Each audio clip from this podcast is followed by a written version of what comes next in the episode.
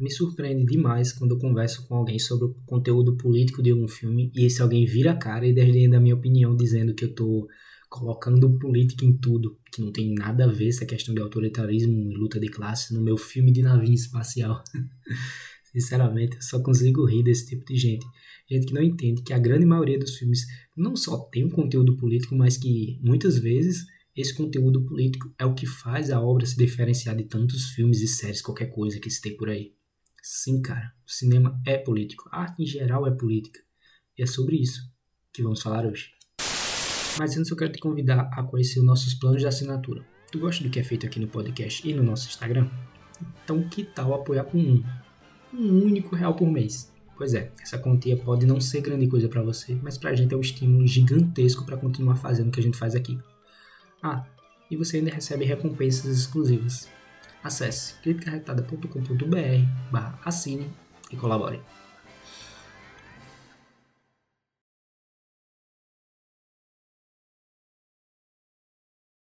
Eu quero te perguntar uma coisa. Puxa aí da tua memória grandes protestos recentes que você viu, seja na televisão, seja pessoalmente. Eu quero que tu imagine uma figura, um símbolo que se repete durante todos esses protestos principalmente se for reivindicando algo do governo atual, seja o país que for. Não sei se tu pensa igual a mim, mas quando eu penso em protestos, eu imagino alguém com a bandeira do seu país nas costas e a máscara do V de vingança no rosto. Se tu não tá lembrando agora, dá uma olhada na capa desse episódio.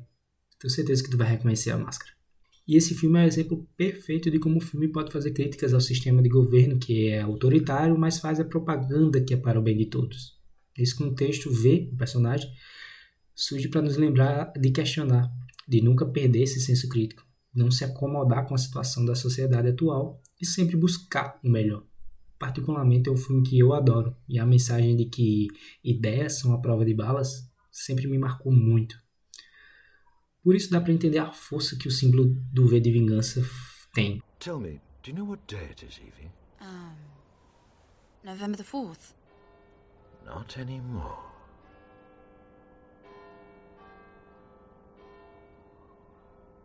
Remember, remember the 5th of November, the gunpowder, treason, and plot. I know of no reason why the gunpowder treason should ever be forgot. E para trazer autoridade e conteúdo para esse episódio, eu tenho a honra de chamar um dos caras que eu mais admiro nesse planeta, que eu tenho a honra de ser sobrinho, que eu tenho a honra de compartilhar a data de aniversário. Agora com vocês, ninguém mais, ninguém menos, e Walter Galvão.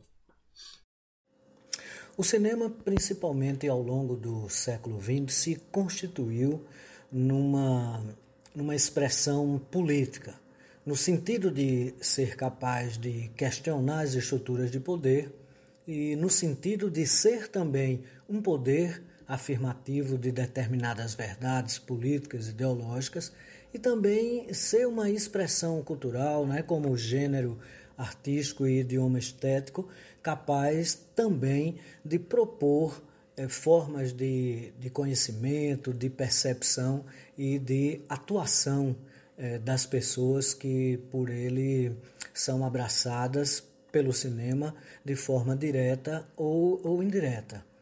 Então, é, principalmente, eu acredito que depois da Segunda Guerra Mundial, com uma reconfiguração do, do sistema de distribuição é, ocidental, principalmente a partir de, de Hollywood, né? ele é, cada vez mais o cinema se é, é, expressa também como, vamos dizer assim, como ferramenta política, ferramenta de política para a crítica social, ferramenta política para a própria mobilização das pessoas que fazem e praticam a cultura cinematográfica. Então, cinema, política, cultura são expressões que se entrelaçam para formalizar a consciência é, do tempo que nós temos. É, por falar em tempo, né, agora mesmo, nesse é, ano 2020, estamos vivendo os 40 anos de estreia de um filme brasileiro, A Idade da Terra, de Glauber Rocha, que expressa muito bem as tensões é, que envolvem o cinema enquanto expressão política a, de viés artístico-cultural. Nós temos ali uma síntese em A Idade da Terra, nós temos uma síntese daquilo que a gente é, convenciona chamar de cinema revolucionário, né? um cinema que se afirma nos anos 50 e 60. Novas cinematografias, como a de Cuba, a do México, é, principalmente as, a cinematografia emblemática brasileira do cinema novo, não é? que se estrutura como força política num projeto de visualidade é, de um país, se afirma é, na virada dos anos 50 para os anos 60 e compreende um ciclo de realização é, muito importante, um ciclo de realização com repercussão internacional, ao mesmo tempo em que, nessa perspectiva de, de um cinema crítico, político, nós temos aí a novela vague é, francesa, que estabelece um diálogo com essas é, cinematografias críticas, né, é, que vem na esteira de toda uma dimensão também crítica do pós-guerra, do neorrealismo italiano, por exemplo. Então, todo um espírito do tempo de revoluções né, políticas e sociais, de reivindicação é, de direitos humanos e principalmente é uma, uma reivindicação de tudo que a gente hoje compreende como estratégia decolonial ou descolonial de é, objetivação artística. Então, o cinema é, compreende, então, é, abarca e projeta toda uma dimensão é, crítica que é, converge para aquilo que a gente compreende como política, conforme eu afirmei, a crítica do poder, a participação num projeto de poder para é, buscar transformações sociais é, política enquanto é, conscientização dos grupos que sofrem as pressões das estruturas é, opressoras e excludentes, né? cinema político enquanto é, descrição de aspectos históricos que precisam ser desvendados, principalmente na perspectiva é da dominação, da, da imposição de padrões é, morais, da, da reprodução de parâmetros é, conservadores na forma de demonstrar como a cultura se comporta nesse, nesse contexto de busca por mais igualdade, por menos opressão e principalmente em busca da democracia.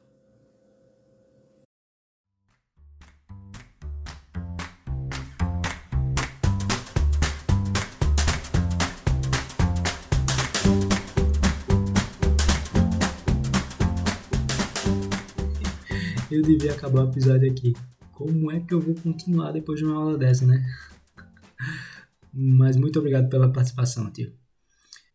Eu queria aproveitar uma ponta que ele deixou sobre o cinema novo para adentrar um pouco mais. Bom, o cinema novo brasileiro é um movimento que eu considero mais importante já desenvolvido aqui no Brasil.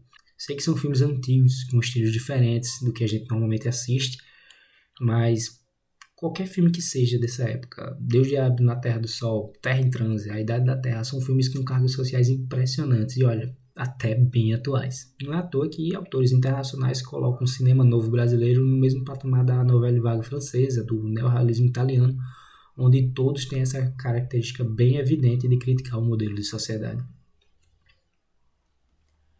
Mas voltando para algo mais popular, porque eu quero te provar que todo cinema tem esse viés político, quero conversar um pouco sobre uma das franquias mais bem sucedidas das histórias dos quadrinhos, e também foi um sucesso cinematográfico. Eu estou falando da franquia dos X-Men. Você sabe, aqueles mutantes que ao se descobrirem mutantes entendem que é melhor se esconder, não mostrar o seu verdadeiro eu, já que a sociedade julga e chega até ter medo, sem motivo, claro, dos mutantes. Se depois disso tu não pegou a analogia clara entre os mutantes e a homossexualidade, cara, é melhor pensar mais um pouco.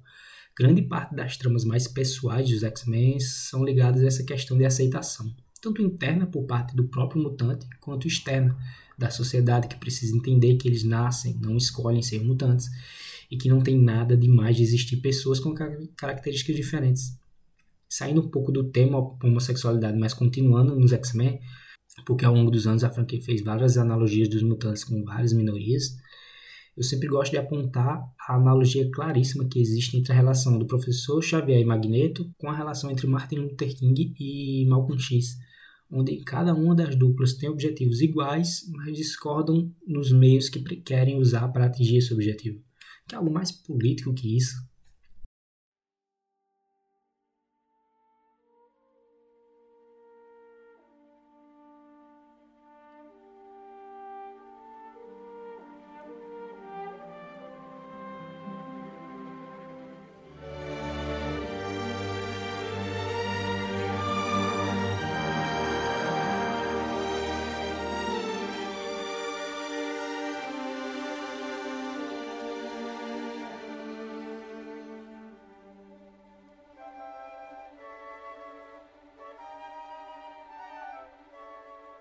E antes de acabar, eu quero voltar rapidinho lá atrás, onde eu comentei que tem filme que é muito mais que filme de navinha. Pois é. Quando eu assisti Star Wars pela primeira vez, eu não reparei. Nada demais, afinal eu tinha 15 anos e nunca que eu ia reparar em camadas de algum filme. Mas ao longo dos anos eu fui percebendo como, meio que como um V de vingança, Star Wars também fala sobre um regime autoritário e a luta de classes inferiores para recuperar o poder e restabelecer o quê? A república. Como é que isso não é político, cara? Bom, aí a gente vai para os filmes dos anos 2000, episódios 1, 2 e 3. E eu sei que é consenso que esses filmes são ruins em relação à franquia de Star Wars como um todo, mas eu te garanto que se você assistir eles hoje, você vai gostar um pouco mais. Principalmente pela maneira que George Lucas nos mostrou como funciona a queda de uma democracia em detalhes, com intrigas políticas, bipolarização extrema, criando dois lados inimigos que não se aturavam e para um dos lados vencer acabou dando poderes demais a alguém. É isso, né? O poder tende a corromper e o poder absoluto corrompe absolutamente. Tudo isso acontecia na tela quando a gente se distraía com sabre de luz e naves espaciais. Presta atenção nesses detalhes que tu vai aproveitar muito mais os filmes. Eu espero, de verdade, que você esteja saindo com um pensamento mais complexo em relação ao cinema. Sim, isso também se aplica a qualquer tipo de arte, literatura, teatro, música, toda forma de arte é política. Afinal, a política é a maneira de que a gente molda a nossa sociedade, é a maneira mais democrática de construir o futuro. E se tu prefere ficar de fora desses debates e discussões, não está pensando no teu futuro. Porque a discussão política é a base da democracia. Não há nada mais valioso do que isso. Eu fico por aqui. Por hoje é só.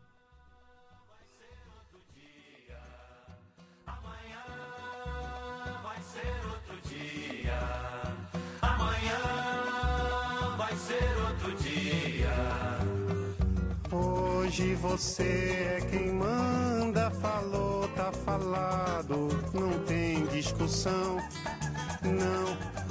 A minha gente hoje anda falando de lado e olhando pro chão. Viu você que inventou esse estado, inventou de inventar toda a escuridão. Você que inventou o pecado, esqueceu-se de inventar o perdão. Apesar de você amanhã há de ser outro dia. Eu pergunto a você onde vai se esconder da enorme euforia. Como vai proibir quando o galo insistir em cantar. Água nova brotando e a gente se amando sem parar. Quando chegar o momento, esse meu sofrimento vou cobrar com juros, juro Todo esse amor reprimido, esse grito contido, este samba no escuro. Você que inventou a tristeza, ora tem a fineza de desinventar. Você vai pagar e é dobrado cada lágrima rolada nesse meu penar.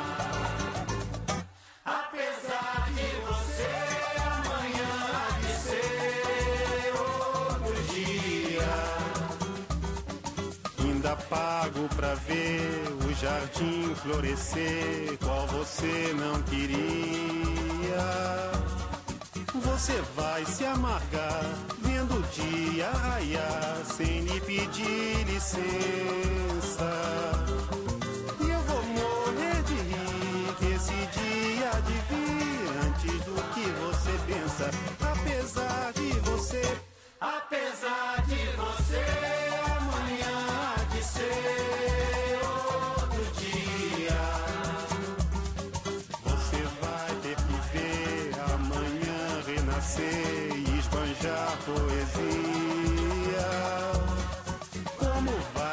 explicar vendo o céu clarear?